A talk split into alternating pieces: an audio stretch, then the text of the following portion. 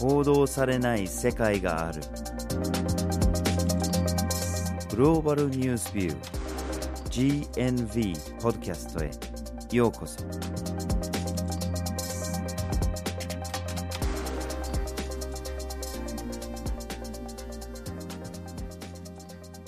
今回のポッドキャストをお送りするのはバージル・ホーキンスと岩根あずさです。はい。今回のポッドキャストのテーマは世界のデモと国際報道です。はい。まあ、デモっていうのはニュースで割と目にするものかなっていう気はするんですけれどもね。他の問題に比べると動きが激しいというか人の感情が溢れるようなことがあるっていうこともあるでしょうね。はい。で収録してる時に、まあ、アメリカとか他の国とかでもブラック・ライブズ・マターですね。黒人差別に対するデモが結構多く発生したりあるいはベラルーシで選挙の結果に対して不満をぶつける人たちがたくさんいると。でまたレバノンで化学物質の大きな爆発がきっかけで政府に対するデモが大きく発生してるっていうようなものもあったりするんですね。まあそもそもデモっていうのはやっぱり権力とか抑圧とかっていうものが上からあるとやっぱり下から力を合わせて対抗するっていう存在ですよね。っていうかまあそうしないと声を権力者に届けることができないという状況を表してるんですよね。はい。で実は2019年っていうのが特別にデモの回数っていうか規模とかっていうのが大きくて世界全体で見るとね。でまあ本当に2019年がデモの年と呼ばれるほどの、まあ、頻度と希望ですよね。いろんなところでいろんなことがきっかけでデモが起きてるんですね、まあ、今年に入ってから新型コロナウイルスが流行ってしまってだいぶデモが減ってきたもののそれでもあちこちで起きてるんですね。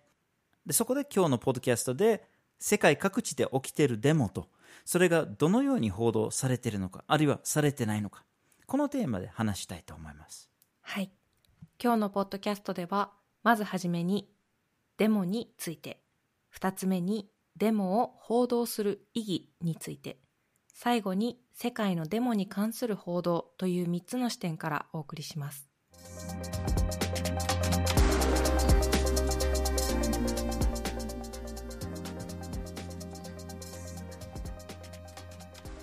ではまずデモについて見ていきましょはい。そもそもデモというものがどういったものかということなんですけどももしかしたらリスナーさんの中には過去にデモに参加したことがあるもしくは間近で見たことがあるというような経験を持っている方もいるかもしれません。う、うん。一般的にはデモというのは市民が政府企業組織などに対して要求であったりとか賛成反対の意思表示をするものです。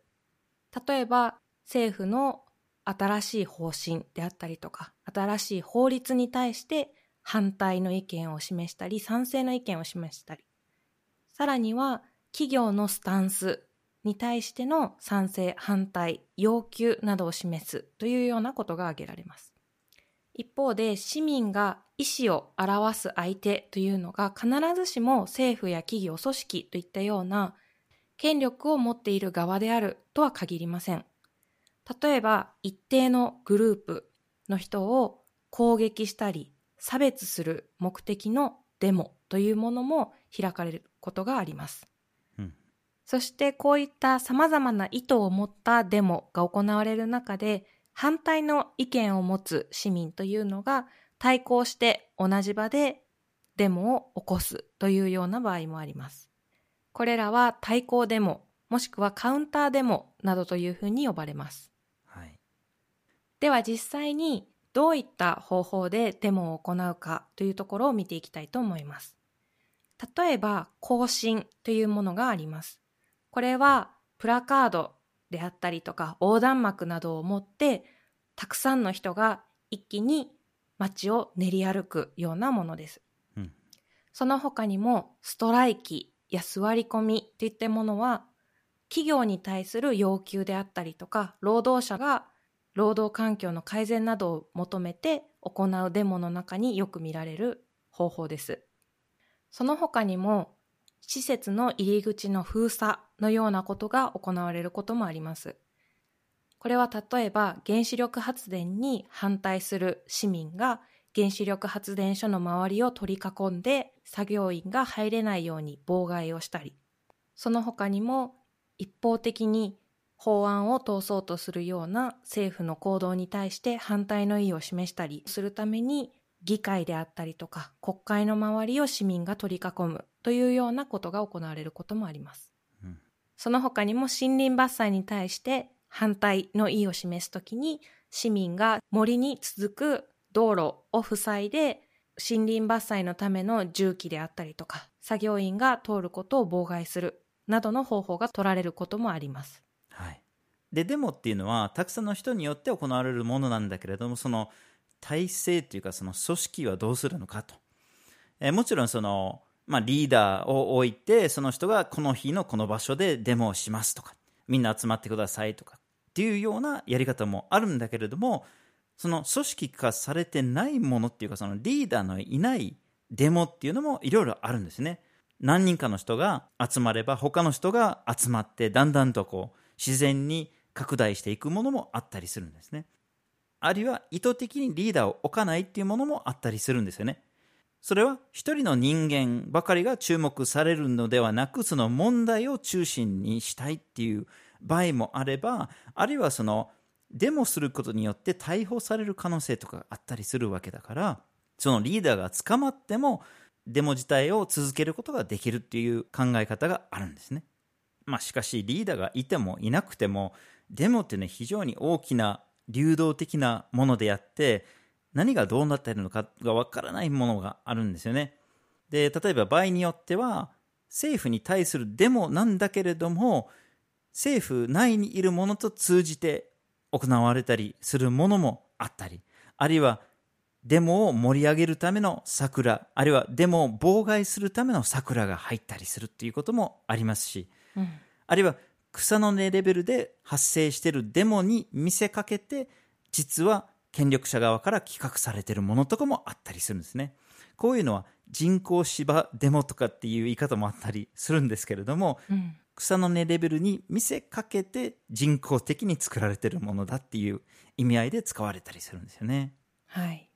で、場合によっては、その規模が非常に大きくなったり、一つの町とか、一つの施設の周りとかっていうレベルではなくて、まあ、複数の都市とか、あるいは国境を越えて複数の国とかで行われるデモだってあるんですね。で、それが自然に発展するものもあったりするんですね。まあ一つの代表的な事例っていうのが2010年から始まったアラブの春のデモですね。チュニジアから始まったんだけれども、いつの間にかエジプト、リビア、イエメン、シリアなどに広がっていったんですね。あるいはその複数の国とか、もしくはグローバルで連携されながら行われるものもあるんですね。気候変動に対するデモっていうのが典型的なものですね。はい。これらのデモなんですけども一体何を求めて人々が立ち上がっているのかというところも見ていきたいと思います。例えば政策や法律の撤廃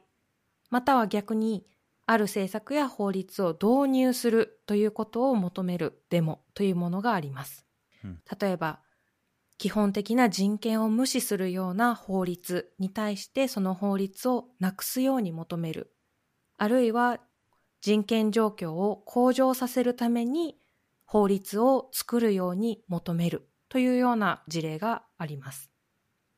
その他にも政府の退陣を求めるデモというものもあります。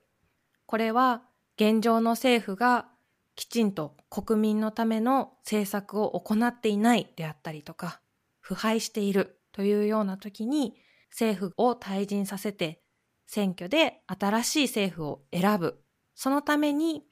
政府の退陣を求めて市民が立ち上がるというようなケースがあります。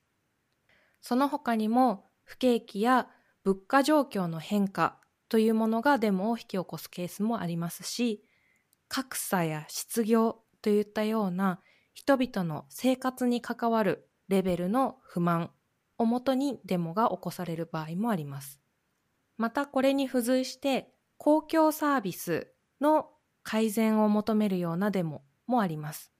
また先ほど少し触れたんですけども、腐敗への抗議の意味を込めたデモというのも世界各地で起こっています。うん、そして気候変動に対するデモ、またはそれに付随する環境問題に対するデモというものがあります。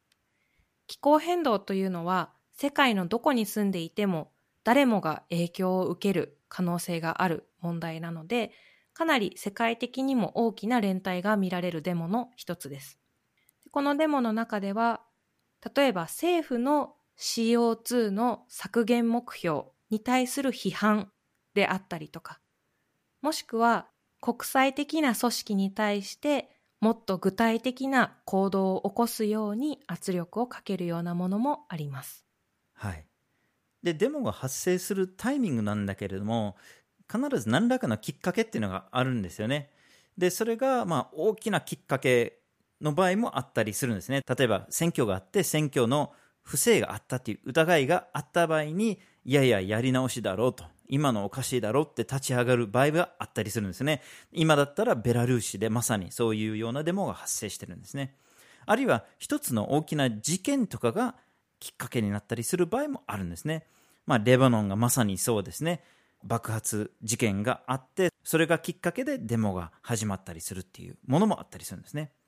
しかし大きな出来事ばかりではないんですね。まあ、不満が溜まって溜まって、まあ、塵も積もればというような状況のものもあったりするんですね。例えば南米のチリでは地下鉄の値上げがきっかけで大きなデモになったんですね。本当にわずかな値上げなんだけれども、もう、もうこれ以上我慢できないっていうような状況で大きなデモが発生したんですね、去年。うん、で、じゃあ実際、デモをやって成果が上がるのかって、まあ本当にたくさんの人が集まって大変な大きなイベントになってたりするんだけれども、結果的にどうなるのかと。結構これ成果が出るものがあったりするんですね。アルジェリアとかスーダンとかでは、まあ長期政権が倒されるというような事態につながったんですね。去年も香港で大きなデモが発生したんだけれども、そのデモのきっかけになってた法律が取り下げられたとかっていうようなものもありますね。まあ今はレバノンとかベラルーシがちょっと目立ってるんだけれども、まあこれからどういうような成果が得られるのか注目されますね。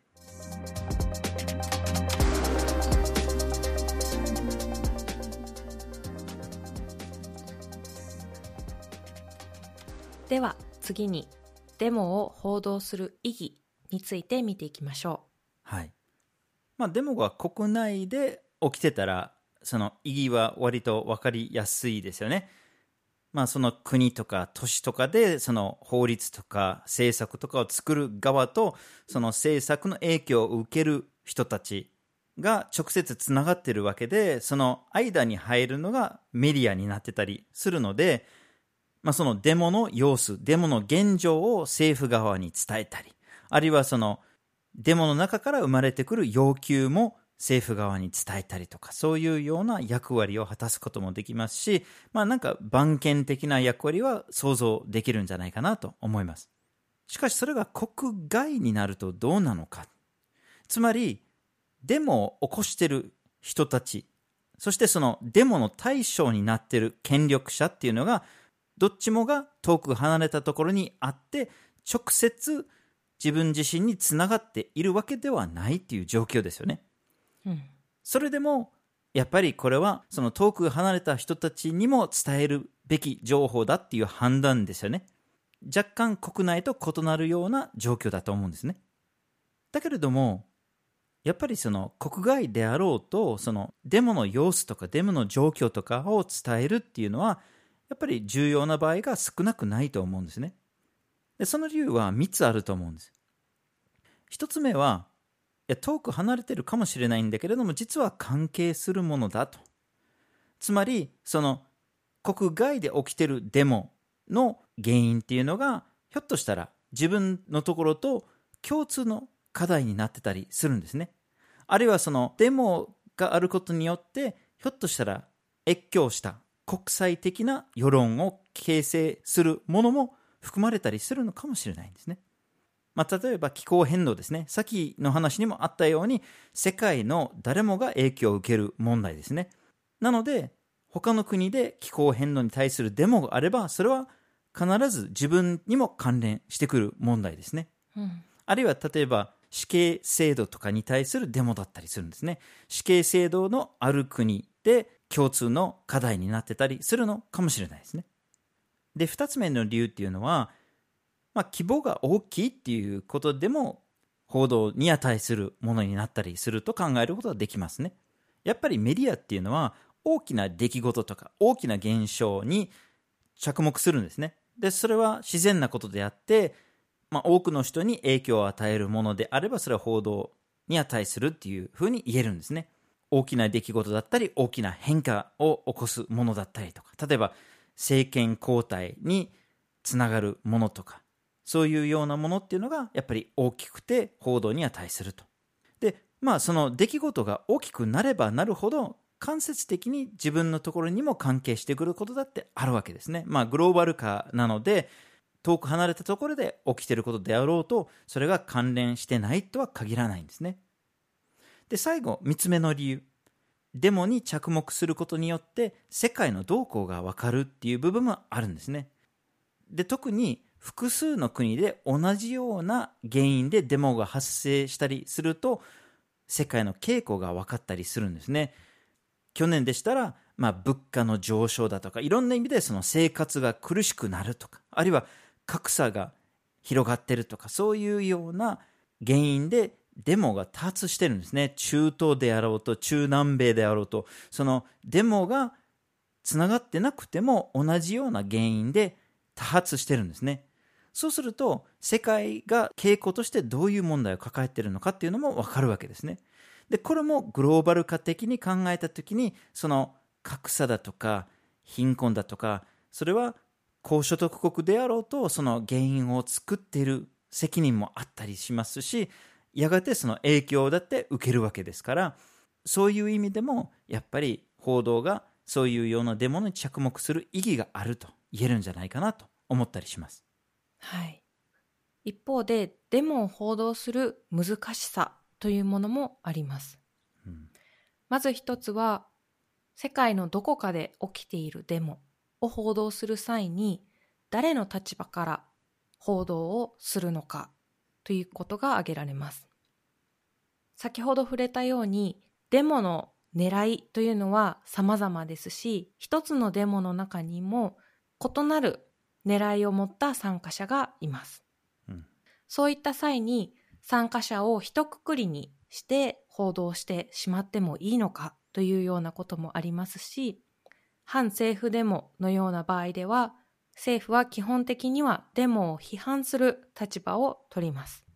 特に国際報道ではメディアの情報源というのは政府の公式見解に沿うことがかなり多く見られるので、政府がデモを批判する立場に立っているから、報道もデモに対して批判的な見方をするというようなことが起こる可能性もあります。うんさらに、報道というのは新しい出来事に次々着目していくという特性があるので、デモが長期化すればするほど報道の関心が薄れていくというようなことも見られます。加えてデモ報道の中に使われる用語にも注意が必要です。デモと呼ぶのか、暴動と呼ぶのかということもありますし、デモの中で起こった様々な暴力行為をどういうふうに呼ぶのか。例えば、ブラック・ライフズ・マターの報道では、略奪というような言葉が多用されて、デモ自体の目的であったりとか、デモが起こった背景よりも、暴力といったようなセンセーショナルで注目を集めやすい側面にばかり報道が集まってしまったということもできます。たとえそういった略奪であったりとか暴力行為というのは、その一つのデモの中で見ると非常に稀なケースであったりとか、あまり多くないケースであったとしても、そういったところにばかり目を向けることによって、デモ全体が危険なものであったりとか、暴力によって自分たちの意見を押し通そうとしているというようなイメージを与えてしまう可能性もあります。はいまた報道自体がデモに影響を及ぼすという場合もあります。うん例えば政府に反対するデモにおいて政府側がデモ隊を鎮圧するために警察であったりとか軍というものを用いて人々に暴力行為を働こうとしている場合にカメラを向けることによって政府による暴力行為を阻止することができます。うん一方でメディアであったりとかジャーナリストに報道されては困るような状況をデモの混乱に紛れて暴力行為で封じ込めようとするような動きが見られることもあります。はい。例えばフランスの黄色いベスト運動いわゆるジレジョンというデモであったりとか香港のデモの中ではデモの報道をしようとしているジャーナリストに対して警察や軍といった政府の権力組織が暴力を振るったり不法に逮捕するというようなケースが相次ぎました。はい。一方でカメラを向けることによってパフォーマンス的にデモが激化してしまうというようなケースも見られます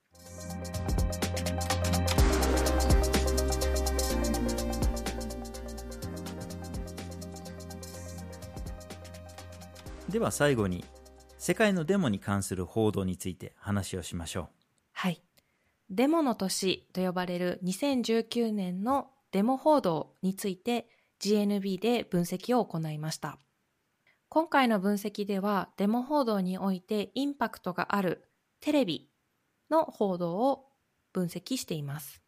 具体的には日本テレビのアーカイブ2019年1年間を使った分析です。2019年はデモの年と呼ばれていると先ほどから繰り返しているんですけども本当に1年を通して世界中各地で大規模なものから小規模なものまで様々なデモが繰り広げられましたもし報道がデモの大きさインパクトがあるものであったりとかたくさんの人が参加しているものというものに注目をしているのであればどういった大規模なデモがあったのかということが重要になってくるかと思います。そこでまずは2019年に起こったデモの中で大規模なデモをトップ3で見ていきたいと思います。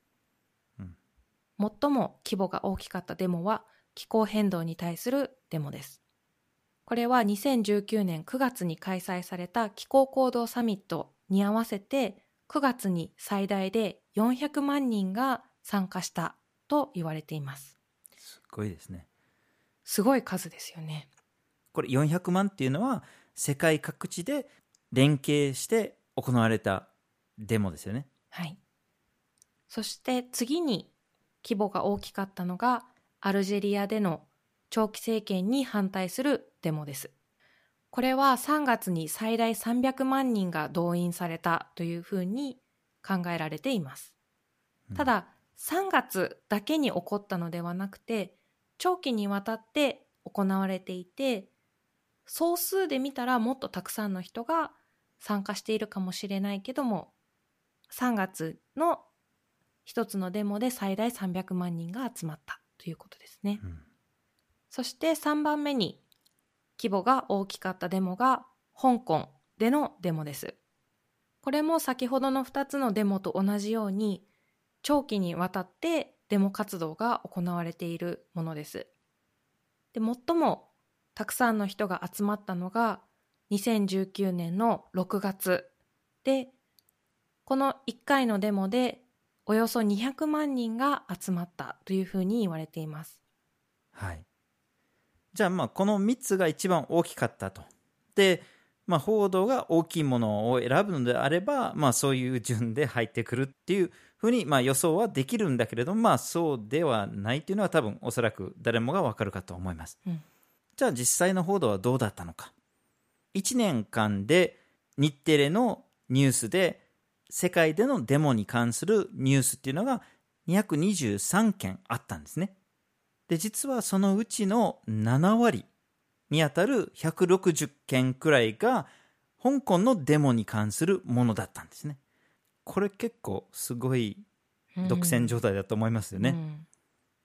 で2位は3位はもうガクッとその報道量が落ちるんですねまあ、2位で14件ぐらいの報道しかないんですね。まあ、10分の1ぐらいに落ちるんだけれども、2位が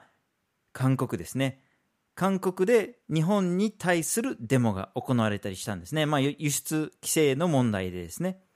で、3位がロシアで、これも日本と関連するもので、北方領土関連のものが、まあ、報道されたんですね。まあ、って言っても2位と3位はそんなに多くはなかったんだけれども、まあ、そういうものだったんですね。4位はグローバルなもので気候変動関連ですね。と言ってもこれは5回くらいのニュースですね。で、5位はフランスですね。先ほど紹介した黄色いベスト運動の話ですね。まあそういうような順位で、あとはまあほとんど報道されてない状況ですね。はい。この1位から5位までの報道の件数というのを見てみると、なぜこの1位、2位、3位、香港、韓国、ロシア、それぞれの国で起こったデモというのが報道されているのかというのを考えてみると、一つは地理的に日本に近いというようなことが挙げられると思います。うん、また地理的に日本に近いということは、それぞれの報道機関が支局などを置いて、そこにジャーナリストが常にいる状態を作っているんですね。まあ、フランスもそうですよね。はい。で、特に香港のケースだと、中国と香港の関係というのは、日本の貿易であったりとか、外交にも影響を及ぼすというところでも注目が集まった可能性があります。うん、でさらに、韓国やロシアで起こったデモは、日本との関係の中で生まれたデモです。うん、例えば韓国であれば、日本政府が取った輸出の規制に関する方針に対する反対ですし、ロシアの場合も北方領土に関連するデモということで、分かりやすい直接的な関係というのが報道の量に関係してきているのではないかというふうに考えることができます。うん、しかし、直接的な関係というのが報道の基準になっているのであれば、なぜ気候変動に対するデモの報道がここまで少ないのかという疑問が湧いてくると思います。うん、先ほど触れたように国際的に起こった大規模な気候変動へのデモというのは1年間を合わせて5件しか作られていません。規模は世界一だけどね。規模は世界一だけど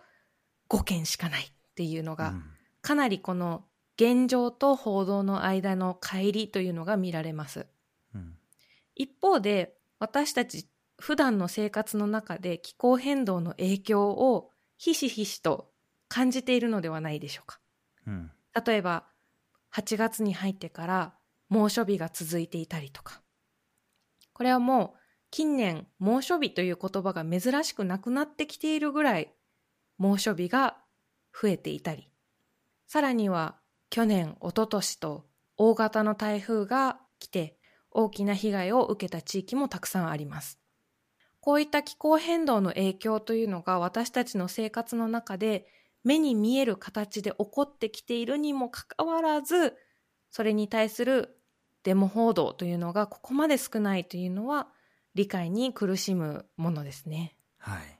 で、またその直接関連するもの以外のものでもちょっと疑問に思うものもあったりしますね。例えば、その世界で2番目に参加人数が多かったアルジェリアは日本テレビで一度も取り上げられてないんですね。うん、でもしかしたらこれはアルジェリアだし、そんな関係ないと思われる方が多いのかもしれないんだけれども、アルジェリアだけで収まるものじゃないんですよね。これが同時に起きてたスーダンでのデモともつながってたり、他の国にも影響が大きく出ていた部分があって、ひょっとしたらこれが第二のアラブの春になるのではないかというふうに呼ばれるくらいのものだったんですね。つまり、中東、北アフリカ情勢に大きな変化をもたらすものだっていうふうに考えることができるわけで、世界の動向を理解するための重要なものでもあると考えられます。いずれはこれが回り回って日本にも関連してきたりすることなんだけれども、一度も取り上げられてないんですね。うん、またさっきも言ってたように、去年のデモで一つの大きなテーマみたいになっていた貧困だとか格差とかそういう問題っていうのもこれもグローバル化との関連でやっぱり問題の原因も結果も我々にとっても他人事ではないというふうに言わざるを得ないんだけれども中東中南米こういうようなところでのデモっていうのがもうほとんど取り上げられてないんですね。で収録時に起きているレバノンでのデモっていうのが比較的に取り上げられてると言えると思います。ただそれはデモがきっかけっていうよりかは大きな爆発事件がきっかけで報道されるようになったっていうふうに言えると思います。でそれは先ほど言ってたように、まあ、報道っていうのは爆発とか暴力とかそういうような派手なものに着目する傾向にあって、まあ、それだけの大きな爆発が起これば、まあ、注目もついてくると。でその後どうなっているのかっていうような観点でそのデモもちょっとは報道されてると思うんですね、うん、ただメディアだけを見ていればレバノンで爆発があってそれで人の不満が増えてデモが発生してるっていう勘違いをしてしまうのかもしれないですね。そうではないんですよね。2019年からでも大型のデモが続いてるんですね。ほとんど注目されてないんだけれども続いてるんですねずっと。レバノンの現状を理解しようと。レバノンの今後を理解しようとするとやっぱり過去からの情勢その変化も込みで見ていかなきゃいけないんじゃないかなと思ってたりするんですね。なのでやっぱりデモを報道するのであれば派手なものだとかあるいは直接つながっているものだけではなくて世界がより理解できるような目で規模も考慮してコツコツと取り上げる必要があるのではないでしょうか。はい。今回のポッドキャストでは世界のデモと国際報道というテーマでお送りしました。まずはじめにデモについて2つ目にデモを報道する意義についてそして最後に世界のデモに関する報道という3つの視点からお送りしました。